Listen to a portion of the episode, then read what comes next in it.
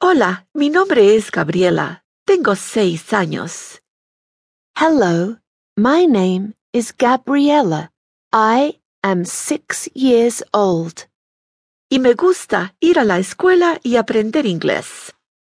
and I like to go to school and learn English. Pero aprender inglés no es fácil.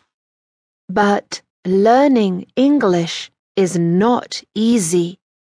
Me siento triste cuando no entiendo. It makes me feel sad when I do not understand. Hoy va a ser un día especial. Today, it will be a special day. La campana sonó y es hora de jugar y hacer amigos.